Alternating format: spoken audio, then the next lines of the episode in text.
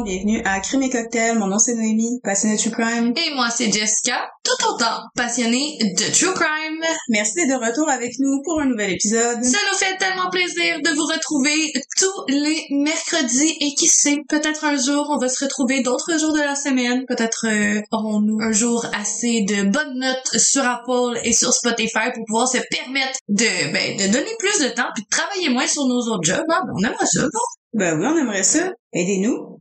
Apple, Spotify, 5 étoiles, s'il vous plaît! S'il vous plaît! On a aussi nos DMs qui sont toujours ouverts, que ce soit via Facebook, via Instagram, crime et cocktail. Si on prend quelques jours à répondre, des fois ça l'arrive, mais on va vous répondre, inquiétez-vous pas. Ah oui, totalement, parce que vous êtes beaucoup à venir nous voir dans les DMs, puis des fois ça peut arriver qu'on n'a pas nécessairement le temps de répondre à tout le monde, mais sincèrement, on se fait une mission de le faire au moins une fois à chaque deux jours, que ce soit moi ou Noémie, et ça arrive souvent que vous demandez à qui vous parlez, ben la réponse c'est que vous parlez souvent aux deux parce qu'on va souvent s'envoyer des captures d'écran puis on va souvent concocter les réponses à deux. Fait que ben voilà, vous nous parlez souvent juste à nous deux. C'est vraiment Crème et Cocktail, Noémie et Jessica. C'est notre essence. Et voilà.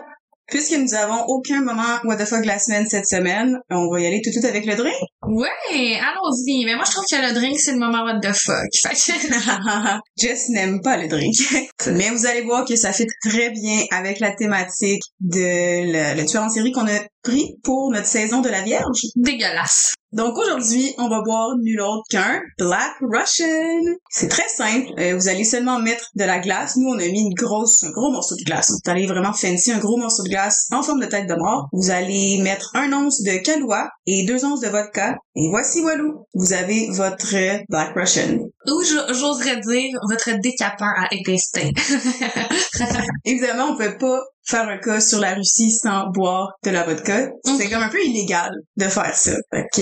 Ouais. Puis l'autre option, c'était comme le white Russian qui est fait avec du lait. Puis ça non plus, c'était comme c'était un no-go. Ah non, moi c'est impossible. Vous savez qu'on aime pas le lait. Même si moi je suis pas végétarienne comme Jess, je, je suis pas capable de boire du lait. J'ai ça. je peux pas boire du lait, ça m'écœure. J'étais comme c'est impossible qu'on fait ça sur le podcast. Même si on prend du lait d'amande, c'est de quoi ça. For some reason, ça va peut-être être encore pire. je l'ai proposé comme ça. J'étais quand même, mais on peut y aller avec du lait d'amande. Elle, ma blonde, ont presque déshérité sur le champ. Ah oui, c'était un nom assuré. fait que voilà, le Black euh, Russian qui est tout aussi mauvais que le White. Vu que t'as une opinion assez forte sur euh, le drink, vas-y donc ta note en premier. Hey, pour vrai, je pense que je vais y aller dans le moins deux, là. Ça en met pas sur l'échelle du 10, là. C'est vraiment, c'est, c'est, j'aime pas, là. Hey, c'est la première fois qu'on va avoir autant des divergences d'opinion sur un drink. Moi, je donne un 7 sur 10. Ouais, comme elle, elle me dit qu'elle consomme ça, ben, consommer ça dans, dans un vieux temps avant de travailler. On le dira pas, là, mais ouais. avant, avant, de travailler au... je comprends pas. Moi, avant de travailler, ben, en fait, en travaillant, quand je travaillais dans un resto, c'était toujours deux petits shots de tequila puis mon petit gento sur le side. Ben, Ben, je me rappelle que justement, pendant un certain temps, c'était un shot de tequila avec une Red Bull que je prenais. Je sais plus c'était quoi mon mix, mais si je prenais un shot puis je prenais un, une Red Bull vodka. Un moment donné, je me suis tannée quand ça fait une couple d'années que tu fais ça. Je sais pas, je sais pas. Mais bref, moi je donne 7 sur 10. J'aime ça, je trouve que ça goûte pas la vodka. Tu sais, oui, tu le sens, mais je trouve qu'on goûte plus le Kahlua. Puis j'aime ça avoir un drink qui est quand même fort, puis qu'on fait juste siroter doucement. Moi, c'est quelque chose que j'aime beaucoup boire. Mais on dirait que ça me fait penser comme un, un espresso martini qui manque qui manque quelques étapes puis comme de fait je viens de réaliser que ben, dans un espresso martini ma bonne chum de fille tu mets et vodka et calois donc ça fait bien du sens et l'espresso martini aussi c'était un de mes cocktails de prédilection avant un bon euh, quart de travail de restauration de soir et ça donne l'énergie que tu as besoin ben oui c'est ça Jess moins 2 et Noémie 7 Ok, ben euh, voilà. Sur ça, je dis cheers, chien chien. Et vous savez que Noémie boit mon verre. On est de retour avec vous pour un épisode spécial Zodiac et cette fois-ci, on célèbre la Vierge. La Vierge, c'est un signe de terre qu'on célèbre du 23 août au 22 septembre. Dans un groupe, la Vierge va souvent être celle qui va être en retrait, mais ne vous méprenez pas. C'est une question d'être sociable ou non. Pour être sociable, la Vierge, elle est sociable. Par contre, la Vierge, c'est un signe extrêmement, extrêmement analytique. Donc, dans un groupe d'amis, elle va souvent être la personne plus en retrait et qui parle jamais pour rien dire. Non, ouais, en fait, la Vierge, alors dit de la merde. Mais la bonne merde. Le genre de phrase qui va te faire hurler de rire. C'est vraiment pas rare de se dire, ben non, est-ce qu'il a vraiment dit ça? Quand on traîne avec une vierge? Ça pour dire que même si des fois, ses façons de dire ses opinions, ses interventions sont plus cinglantes, plus amusantes d'une vierge, c'est vraiment rare que ça passe inaperçu lorsque ça prend la parole, c'est punché, c'est sensé, et puisque ça prend tout le temps du temps pour analyser, mais ça sait vraiment de quoi ça parle. Pour ce qui est des connexions humaines, comme je l'ai mentionné d'entrée de jeu, la Vierge est assez sociale, mais aussi assez difficile. C'est pas parce qu'une Vierge te fait rire avec ses blagues bien placées qui, elle, t'apprécie. La Vierge, elle va toujours rester sur ses gardes avant de faire confiance, mais une fois la garde baissée, attendez-vous à des vagues d'amour, de petites attentions et de loyauté. Même chose en amitié, si vous avez la chance d'avoir gagné le cœur d'une vierge, elle fera littéralement tout pour vous protéger, vous aider, vous faire sentir aimé, comprise, vous écouter. Vraiment une bonne personne à avoir alentour de nous, une vierge, parce que mais ça va t'écouter, puis en plus de ça, ça va te faire rire, ma bonne job. Fait que, cheers les vierges! Infiltrer la police. Quelque chose qu'on voit juste dans les films ou dans les livres, non? Eh bien, pas aujourd'hui. Imaginez ça, vous êtes un officier de police, vous adorez votre travail, il y a juste un petit détail qui vous tracasse. Votre collègue. Étrange, retiré, il passe son temps à fixer tout le monde et il ne parle jamais. Il est bizarre, il détonne, d'où tu viens, les gens parlent fort, surtout les policiers.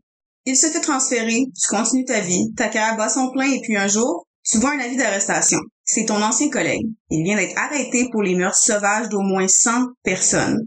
Dans les médias, une phrase poignante fait sourciller tous les policiers dont tu croises le chemin. Je me suis vengée sur la police parce que qu'est-ce qu'ils font, ça ne fonctionne pas. Nos sources pour le cas d'aujourd'hui sont ranker.com, criminalminds.com, murderpedia.com, The Sun UK, Mirror.co, allthat'sinteresting.com, CassandraHere.com et Wikipédia. Selhaj Fredorovich Tekach voit le jour le 12 septembre 1952 dans la ville de Kieslokivox. non. Pardonnez-nous, on va massacrer plusieurs bouts, mais on fait vraiment de notre possible. On est très loin d'être russe. Et voilà. Donc, c'est la ville de Kiselyovsk dans l'état de Kemerovo Oblast en Russie. Enfin, Serai est assez bon à l'école. C'est un naturel, comme on dit. Il a réellement pas besoin de faire d'efforts pour étudier, pour pouvoir réussir ses examens. C'est comme un don inné chez lui, même s'il n'ouvre pas ses bouquins, il réussit toujours à euh, ben, réussir ses examens. C'est donc haut la main et aussi sans intérêt et sans désir d'avenir qu'il va graduer de ses études secondaires. Puisqu'il aime pas réellement le concept scolaire de s'asseoir une journée entière, d'écouter les gens parler, c'est vrai que c'est pas fait pour tout le monde et c'était définitivement pas fait pour Serhai. Il va décider de ne pas poursuivre ses études après l'obtention de son diplôme. J'ai pas été en mesure de trouver les raisons claires pour lesquelles Serhai va être obligé de joindre à l'armée, mais le fait est qu'il va être forcé à servir dans le service militaire de l'armée soviétique entre 1970 et 1972. C'était pas fait sur une base volontaire, mais de ce que j'ai trouvé, il a pas été forcé au combat. Il a juste occupé un poste sur une base militaire. Bref, les informations sont pas super concises à ce sujet, mais le fait est que Serhai, il va être obligé de joindre à l'armée soviétique et qu'il va côtoyer plusieurs hommes qui, eux, se sont joints à l'armée de manière intentionnelle. Il va se rapprocher de ces personnes-là, il va tenter de comprendre leurs motifs, parce que lui, il se demande dans sa tête pourquoi vouloir faire régner l'ordre pour servir un pays? Il comprend pas cette logique-là vraiment. Et au fil des conversations et des semaines avec ses pairs, ben, il comprend de plus en plus et il commence même à s'identifier à quelques-uns d'entre eux. Éventuellement, il va arrêter l'armée et il va s'inscrire dans une école de police parce que, ben, lui aussi, il veut servir, mais il vient de réaliser qu'il veut servir d'une toute autre manière. L'armée, ça l'intéresse pas vraiment. Il veut être sur le terrain et il va débuter son entraînement afin de devenir officier de police son entraînement, il le suit en Russie. Pour ce qui est de sa vie amoureuse, l'identité de ses conquêtes vont demeurer assez difficiles à trouver, mais il est dit que Serhai s'est marié plus d'une dizaine de fois et qu'à chaque fois, ce sont ses femmes qui l'ont quitté parce qu'il était trop violent, il consommait trop souvent et en de trop grandes quantités et donc, ben, ça a littéralement tué leur amour. Toujours en Russie, Serhai obtient un emploi dans le département de police de son quartier et il est excellent. Il parle jamais pour rien dire, il remplit ses quotas et il cause aucun trouble. Difficile de causer des troubles lorsque tu parles littéralement à personne. Retiré dans son coin, Serhai, il peine à créer des liens professionnels avec ses collègues et il participe jamais aux activités d'équipe ou aux petites bières d'après-quart de travail. Bien qu'il soit assez détesté, même redouté de plusieurs de ses collègues de travail, il est admiré et vraiment apprécié de ses employeurs. Rapidement, il va être promu et il va obtenir un poste d'enquêteur. Sa spécialisation? L'exhumation de corps. Il y a certaines sources qui affirment qu'il se spécialisait dans l'exhumation de corps pour pouvoir aider à résoudre des cas qui étaient irrésolus ou des cold cases comme on dit dans le jargon true crime. Mais il y a d'autres sources qui affirment également qu'il se spécialisait dans l'exhumation de corps parce qu'il était inclus dans un genre de mafia ou de groupe criminel. Puis c'était pour des raisons de chantage. Bref, c'était assez flou. Je voulais juste vous dépeindre les deux sources, les thèses des deux sources. Bref, peu importe les raisons, Serhai Tekach, c'est un enquêteur en Russie et sa spécialité, ben, c'est de déterrer des corps. En 1979, le monde de Serhai s'écroule parce qu'il va se faire renvoyer brutalement de son poste. Il a été pris la main dans le sac alors qu'il falsifiait des preuves. Encore une fois, c'était assez difficile de trouver une source concise quant à quelle preuve il a falsifié et pourquoi, mais le fait est qu'il se fait montrer la porte et c'est aussi d'ailleurs mentionné dans l'article que j'ai consulté et que j'ai mentionné plus tôt que ça avait rapport avec ses liens criminels. On laisse ça ici comme ça. Il se fait également bannir de travailler en tant qu'agent de la paix dans n'importe quel autre poste relié aux forces de l'ordre dans toute la Russie. C'est assez gros, la Russie. Pendant trois ans, Serhai, il va accepter son sort, il enchaîne des petits emplois et passionnément, il déteste chacun d'entre eux. Et doucement, il y a une idée qui germe dans son esprit. Durant ces trois années, il va développer une haine profonde envers le système, mais surtout envers les forces de l'ordre. Il juge que le travail est inutile. Lui qui s'est battu pour faire régner le bien, qui s'est quand même fait traiter en bandit, il va développer une haine destructrice, puis il va la traîner avec lui partout où il pose les pieds. On est en 1982 quand Serhai Tekach va mettre son plan à exécution déménage en Ukraine et rapidement, il postule afin d'être patrouilleur dans un service de police. Les supérieurs sont assez impressionnés par le profil de Sarai. Il a pas menti sur ses qualifications et son expérience. Il a juste omis de donner les références de ses anciens employeurs et d'informer la police ben, qu'il a juste plus le droit de servir. Donc, rapidement, il fait son entrée dans le service de police de l'Ukraine. On va juste faire une petite note rapide ici. On a longuement hésité avant de faire cet épisode dû à la situation actuelle avec le conflit en Ukraine qui persiste depuis février 2022. On veut se retirer de l'aspect politique derrière tout ça, donc on va pas se prononcer sur cette guerre. On va tout simplement envoyer tout notre amour à toutes les familles touchées de près ou de loin par cette guerre et on va dire que ben vos animatrices elles aiment manger de la poutine autant qu'elles détestent Vladimir Poutine et que Vladimir Zelensky méritait amplement son titre de personne de l'année. Aussi, si vous voulez faire un don, si les moyens vous le permettent, vous pouvez vous rendre sur notre page Instagram. Il va avoir tous les liens nécessaires pour pouvoir le faire de retour à notre vierge tueuse. Selon une des sources que j'ai consultées et que j'ai mentionnées plus tôt, Serhai aurait exhumé des corps afin de régler des cas irrésolus. En se basant sur cette thèse, il y a cette même source qui affirmait que plus le temps passait, plus Serhai se disait que, ben, il était en mesure de battre le record des mêmes tueurs en série que, ben, jadis, il chassait. Qui de mieux placé pour savoir comment ne pas se faire prendre que quelqu'un qui enquêtait sur le même genre de profil il y a quelques années?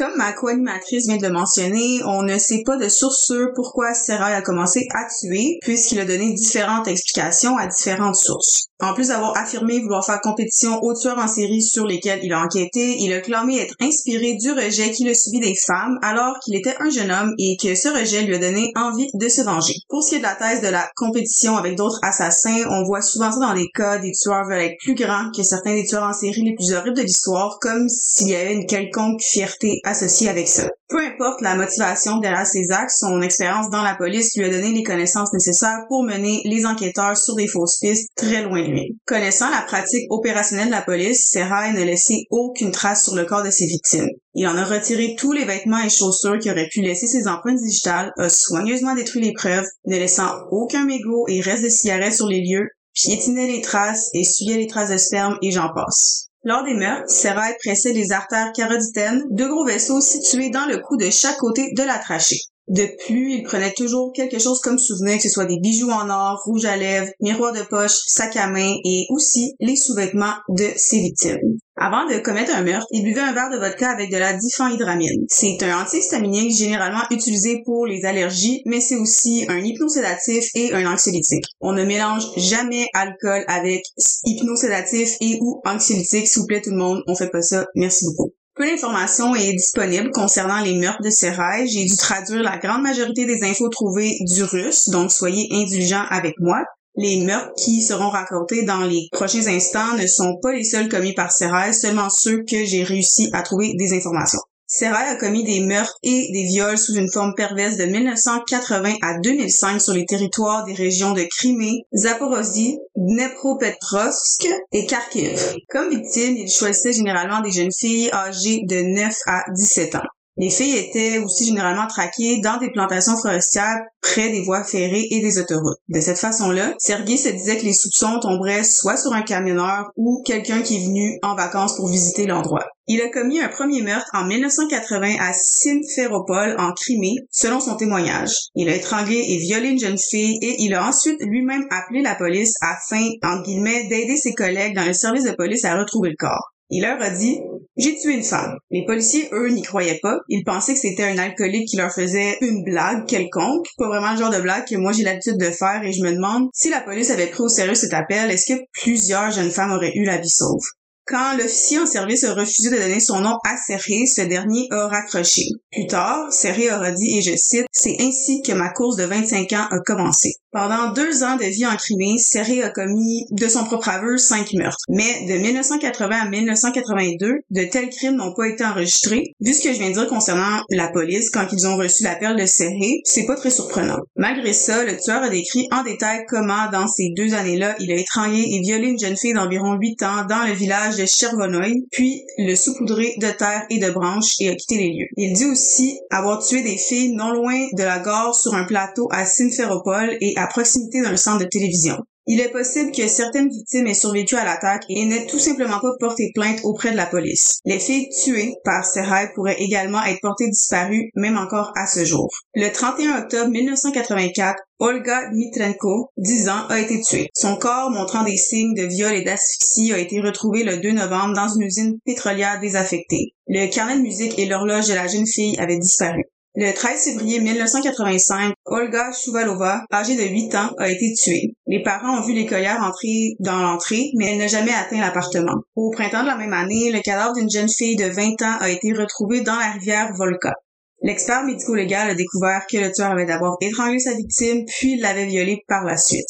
En octobre 1987, Serrail a commis le viol de Valentina Osimina, 11 ans, dans le village de Varvaroka et d'une jeune fille de 17 ans à Pavlograd. Le 28 juillet de la même année, Olga Svetlichnaya, 8 ans, est allée à vélo au magasin pour acheter du pain puis elle n'est jamais revenue. Le soir, son corps a été retrouvé dans une plantation forestière à seulement 300 mètres de sa maison. Dans le même été, en août, il a commis le meurtre d'une fillette de 9 ans. En 1990, encore trois autres victimes, deux filles tuées et une fille violée. En 1993, quatre meurtres, tous étaient mineurs.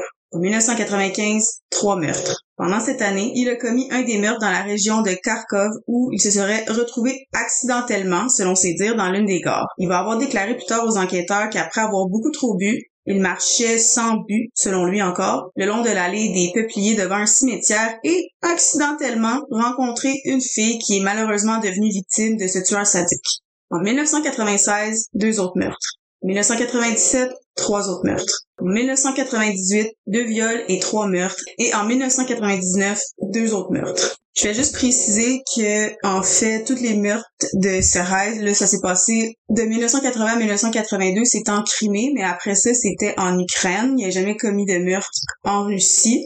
Il a eu son poste de policier en Ukraine et c'est là qu'il commettait ses meurtres.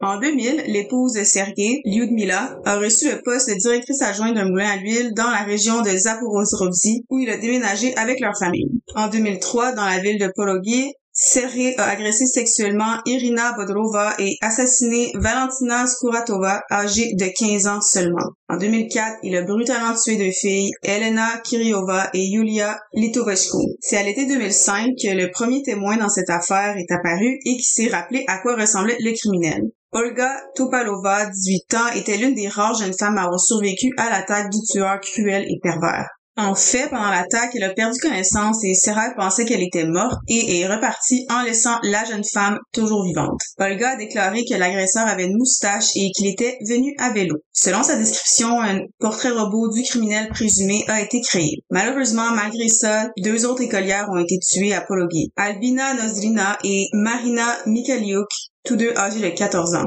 Au moins 11 personnes de plus peuvent être attribuées au nombre de victimes indirectes de Serai, parmi lesquelles se trouvaient des proches des personnes tuées.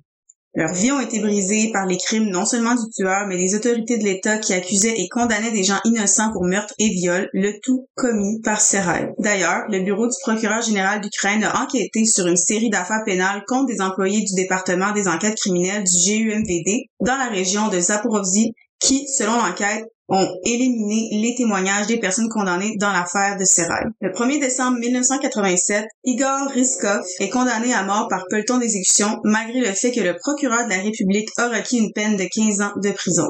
Le 20 mai 1988, par une décision du plénum de la Cour suprême de la RSS d'Ukraine, la condamnation de cinq crimes, dont deux meurtres et trois viols, a été annulée et l'affaire a été renvoyée pour une nouvelle enquête. La décision a attiré l'attention sur les nombreuses violations commises au cours de l'enquête et sur la faiblesse des preuves. Cependant, Igor a toujours été reconnu coupable d'au moins un viol et de deux tentatives de viol pour lesquelles il a été condamné à 10 ans de prison dans une colonie pénitentiaire et il a purgé sa peine en entier. Malgré que Serai, bien plus tard en 2008, a avoué être l'auteur des crimes dont Igor a été ce dernier est encore à ce jour, selon la loi, coupable de ces crimes. Valérie Korchon a été reconnue coupable de cinq viols et a été condamnée à 15 ans en 1987. Une petite précision, Valérie, c'est un homme. Il a purgé sa peine dans son intégralité, a été libéré et est rapidement mort de maladies qu'il avait contractées en prison. En 1991, Vladimir Zevlichny, qui a été arrêté parce qu'il était soupçonné d'avoir assassiné sa fille de 9 ans,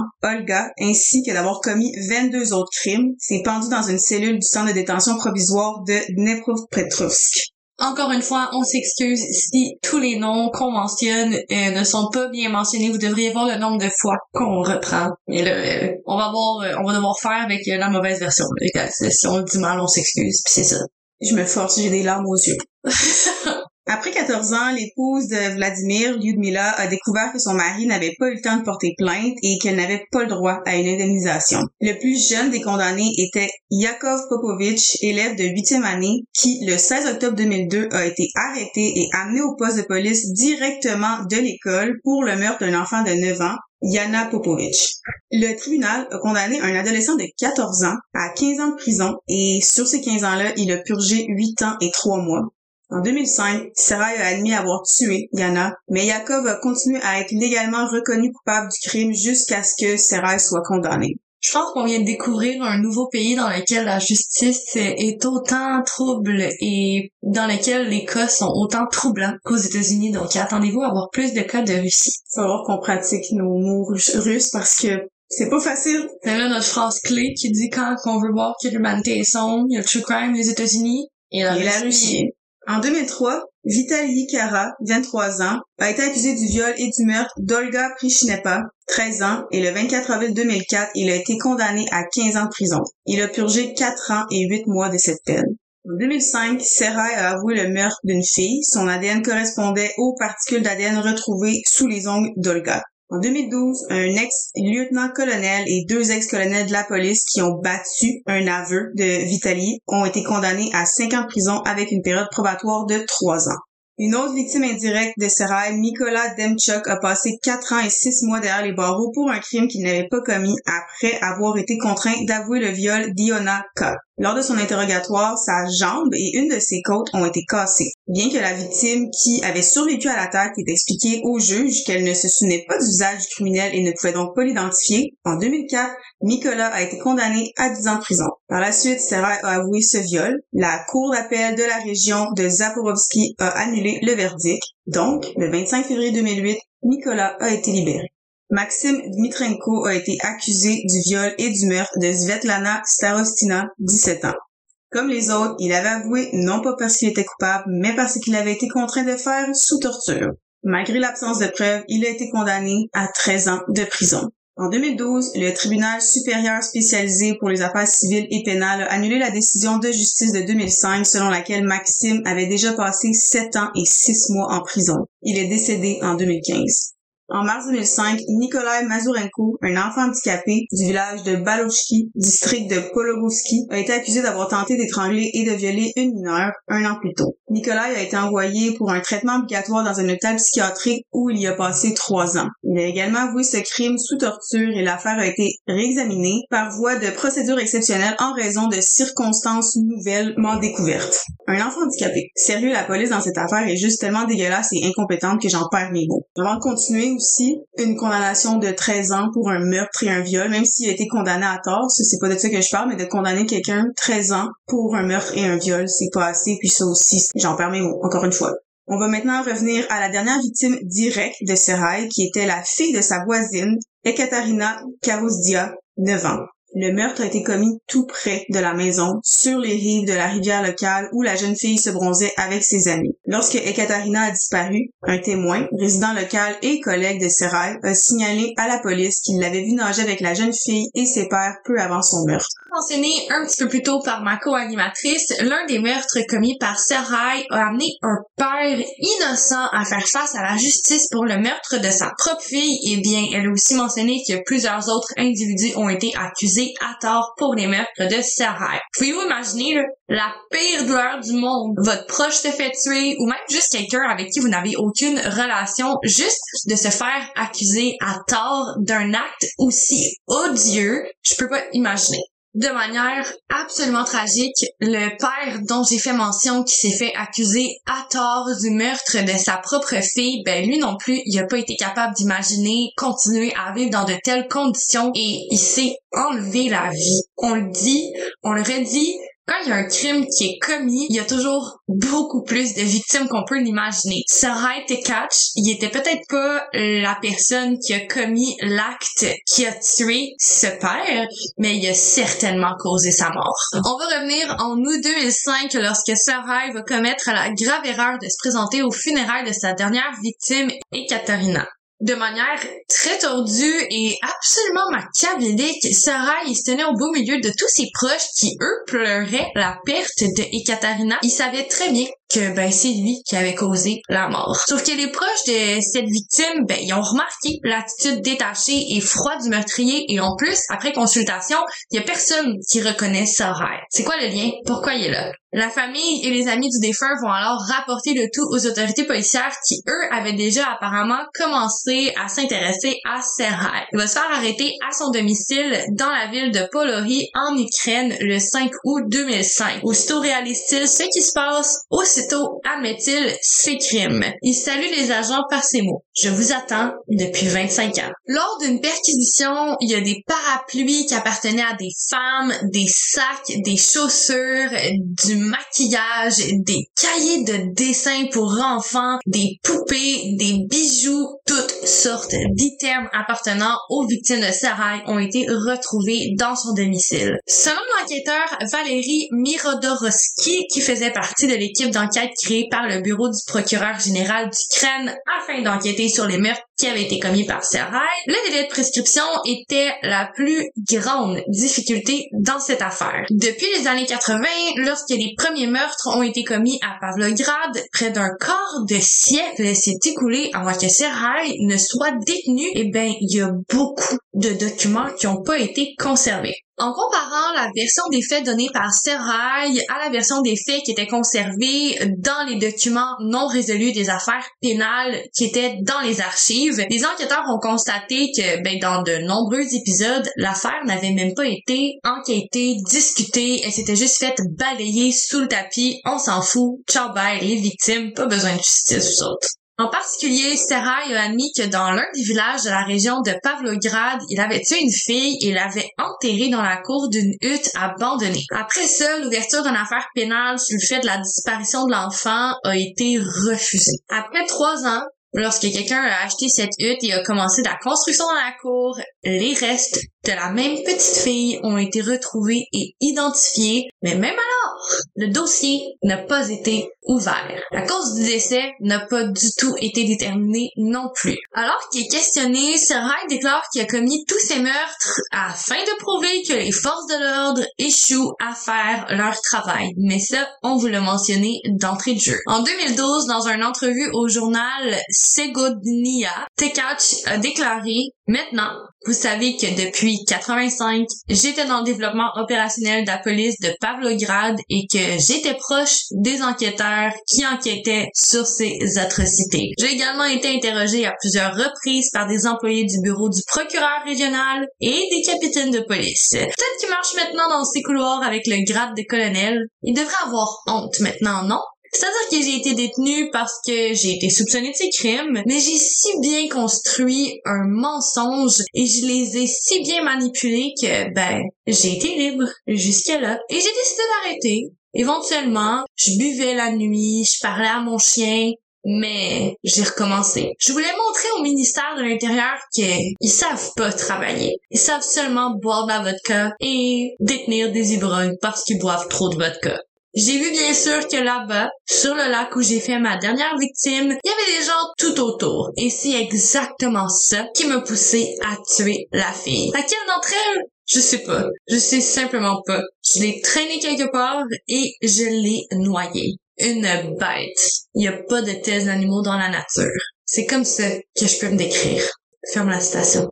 Dans le cadre de l'affaire pénale, un examen psychiatrique médico-légal a été fait à la suite duquel Sarah Tekach a été reconnu sain d'esprit. L'examen disait il se caractérise par des caractéristiques mentales individuelles telles que l'égocentrisme fortement prononcé, la froideur émotionnelle, le ressentiment, la vulnérabilité et l'incapacité d'établir des relations à long terme, ainsi qu'une augmentation de la méchanceté, de l'irritabilité et de Bref, un bon petit cocktail. Le psychiatre qui a participé à l'examen a d'ailleurs ajouté, il a tué pour être prisé des tueurs. En psychiatrie, il y a même un concept qui décrit ça. Ça s'appelle le syndrome hérostratus, qui décrit le phénomène d'une personne qui commet un crime afin de devenir célèbre. Comme la plupart des maniaques, il est froid, émotionnellement distancé, il y a une méchanceté accrue, une agressivité et un égocentrisme fortement prononcé. Ces traits de caractère-là, souvent,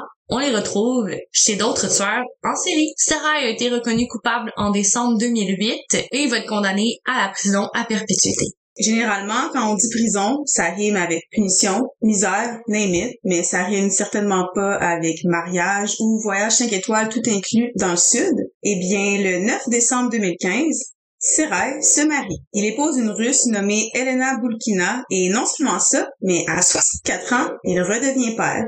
Elena Tekach a 38 ans de moins que son mari et selon ses dires, elle a vu le tueur en série pour la première fois à l'âge de 16 ans à la télévision lors de son procès et c'est là qu'elle s'est intéressée à lui. Par contre, ce n'est qu'en 2014 qu'elle a commencé à le rechercher. Cependant, plus tard, on va apprendre qu'elle a également contacté d'autres maniaques qui étaient aussi condamnés à perpétuité. Donc, on sait pas pourquoi.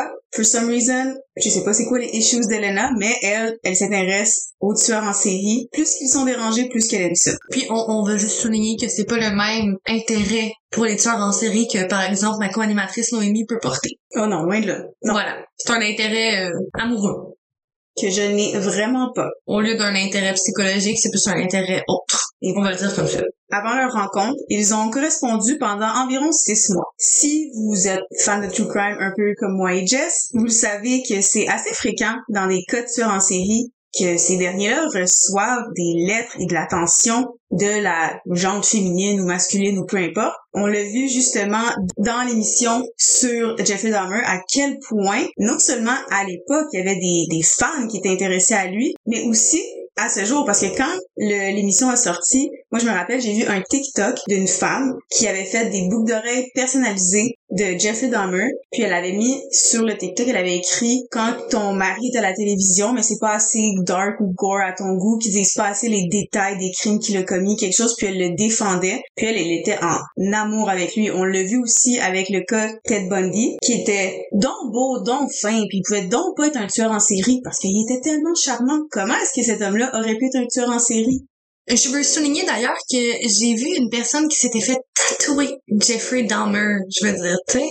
Ça, c'est pas normal. C'est dégueulasse, puis c'est exactement pour ça. Pourquoi moi et Jess, on a commencé le podcast? Oui, on le dit à chaque début d'épisode, on est passionné de true crime, mais il faut que quelque chose change dans le true crime, justement. C'est pas normal que des gens se fassent tatouer. Le visage de Jeffrey Dahmer, c'est complètement aberrant à mes yeux. Désolé mon anglicisme, on glamorise les, tueurs, puis on en oublie les victimes. Tellement. Soyez pas le genre de personne qui se fait tatouer Jeffrey Dahmer. Soyez le genre de personne qui se fait tatouer Tony, une de ses victimes. Bref, on voulait le préciser, puis d'ailleurs, on va sûrement faire un épisode futur euh, sur le sujet bientôt parce que ben bientôt, je sais pas quand, mais un jour. On est là pour un bon bout, fait que restez donc là, abonnez-vous donc parce que on va avoir une couple d'épisodes. Ben oui. Puis ça arrive dans tous les cas de tueurs en série, même je pense en ce moment Richard Ramirez. Il y a plein de fans, il y a plein puis juste on va juste penser à Charles Manson, qui a littéralement des personnes qui ont commis des meurtres pour lui. Puis d'ailleurs, il y a une de ses euh, apôtres, ouais, qui a été libérée de prison depuis pas très longtemps. Puis elle est encore très euh, en amour. Elle admire encore Charles Manson, même après tout ce qui s'est passé toutes ces années. Elle est encore très fan de lui. Et que je sais pas qu'est-ce qui se passe dans la tête de ces personnes-là, mais ça arrive dans tous les cas majoritairement de tueurs en série, donc c'est sûr qu'il y a un épisode futur qui va venir sur le sujet. D'ailleurs, si vous voulez ce genre de petite mise à jour dans le monde du true crime, par exemple, lorsque euh, cette dite personne a été libérée de prison, nous l'avons bel et bien partagé sur Instagram, en podcast. Ok, de retour à l'épisode, let's go. De retour à la relation slash la correspondance entre Elena et Serhai.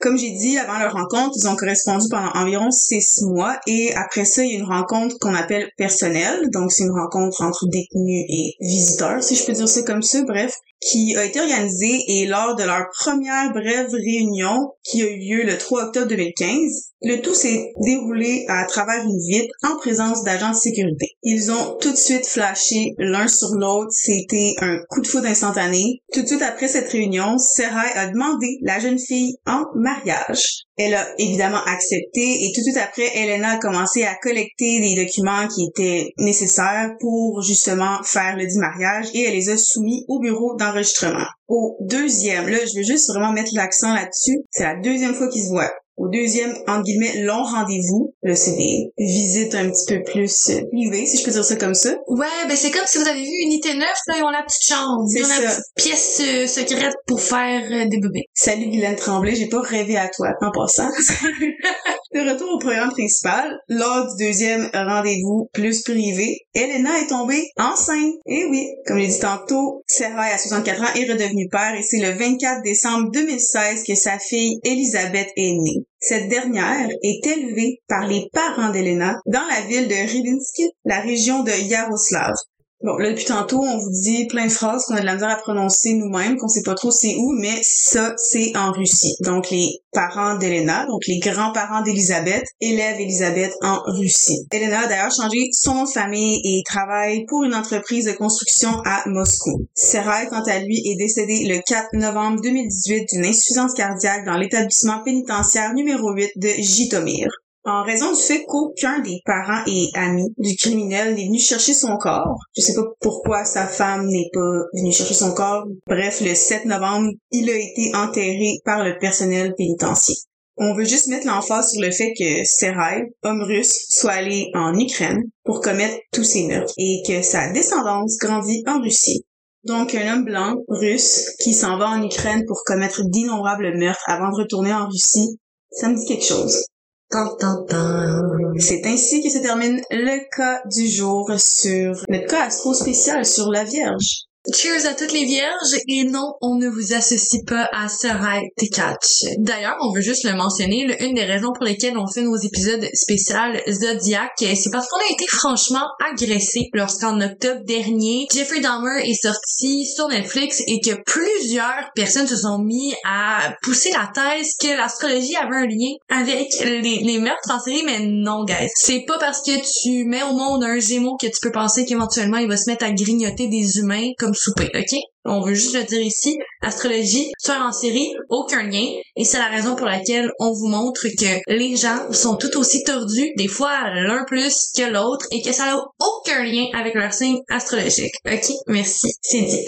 Oui, puis on, je pense qu'il y a eu un épisode seulement qu'on a parlé d'un tueur en série, c'est quand j'ai fait le cas sur les Lost Girls de Long Island. Mais sinon, vu qu'on on en fait jamais, on s'est dit qu'on pouvait parler de cas qui étaient pas discutés, justement, puis c'est encore et toujours pour mettre à l'avant les victimes, pas le tueur en série. Et voilà, puis montrer que ben il y a aucun lien en fait entre euh, ben, en fait il y, a un lien entre la personne et la façon avec laquelle elle grandit, les influences qu'elle a dans sa vie, mais l'astrologie et tout ce genre de, de, de choses là, ça n'a aucune influence sur la bonté ou la méchanceté d'une personne. On voulait mettre ça de l'avant et aussi ben partenaire, elle aime ben ben ça les tueurs en série, puis on voulait pas en parler, on veut pas s'adonner dans le sensationnalisme et ben c'est notre occasion de le faire et de vous montrer a aucun rapport avec l'astro. Et voilà. La majorité des tueurs en série, c'est des poissons et je peux vous jurer que je suis très loin de vouloir être une tueuse en série. Tous les poissons que j'ai rencontrés sont des êtres tellement drôles, tellement intelligents, et je, je peux pas imaginer aucun d'entre eux comme être un meurtre. Commettre un meurtre, pardon. Et comme n'importe quoi dans la vie, ben l'astro c'est génial, mais il y a toujours un contexte et une limite. Cheers to that! Donc euh, Jess, veux-tu me teaser pour la semaine prochaine? Ok, yes! La semaine prochaine, j'ai tellement hâte qu'on se retrouve pour notre cas. On se, on prend un long vol la semaine prochaine, un vol vers l'Australie, un pays dans lequel on n'est jamais allé encore. Est-ce que Sunwing est prête pour ça? Ah, ce sera pas un vol Sunwing, moi je fais pas confiance à ces petites îles-là. Là. Ah ben c'est plate, notre neurone est pognée avec Euh, comme j'ai dit la semaine prochaine, on s'en va en Australie pour la première fois et je vais vous parler d'une personne dont le meurtre a été résolu grâce à un podcast. Je fais juste dire ça, puis je vous dis à la semaine prochaine. Ah! Crémé cocktail. Cheers guys! Ching ching.